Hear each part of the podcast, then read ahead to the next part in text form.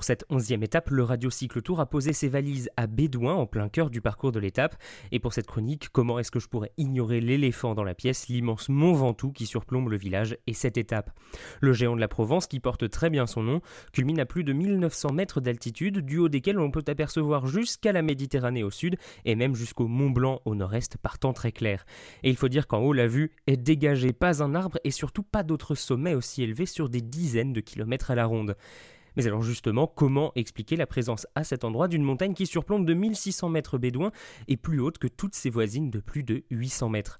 Eh bien revenons en arrière comme d'habitude, mais là on ne parle pas en milliers d'années, mais bien en millions.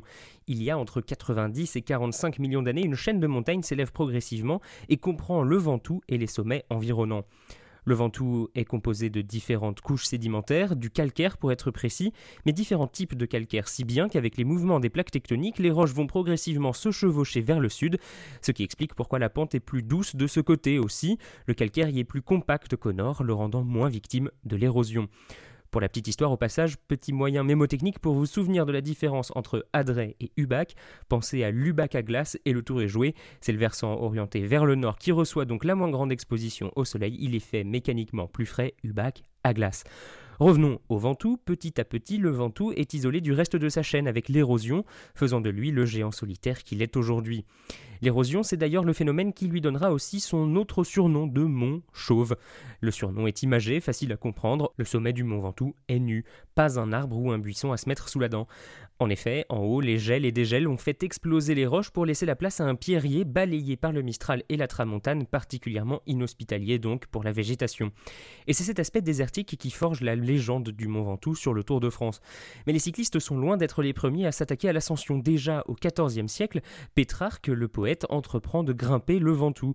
Dès le XVIIIe siècle, ensuite, le site devient touristique pour son ascension et devient ensuite scientifique avec la construction de l'observatoire météorologique au sommet en 1880. Aujourd'hui, le Mont Ventoux est un espace naturel classé réserve de biosphère par l'UNESCO. On recense une faune et une flore particulièrement développées sur les pentes du massif, dont deux espèces endémiques de mille pattes. Plus étonnant, on peut aussi trouver des lamas sur le Mont Ventoux. Ils y sont élevés depuis 1984 dans une ferme expérimentale. Les camélidés originaires des Andes sont élevés pour ensuite débroussailler les garrigues de la région contre les incendies.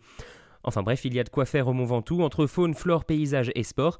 Si vous voulez vous attaquer aux différents records liés à l'ascension, sachez que l'ascension la plus rapide a pris 55 minutes et 51 secondes par Iban Mayo en 2004 à vélo. Et puis pour les plus déterminés, sachez que le record est de 11 ascensions en 24 heures.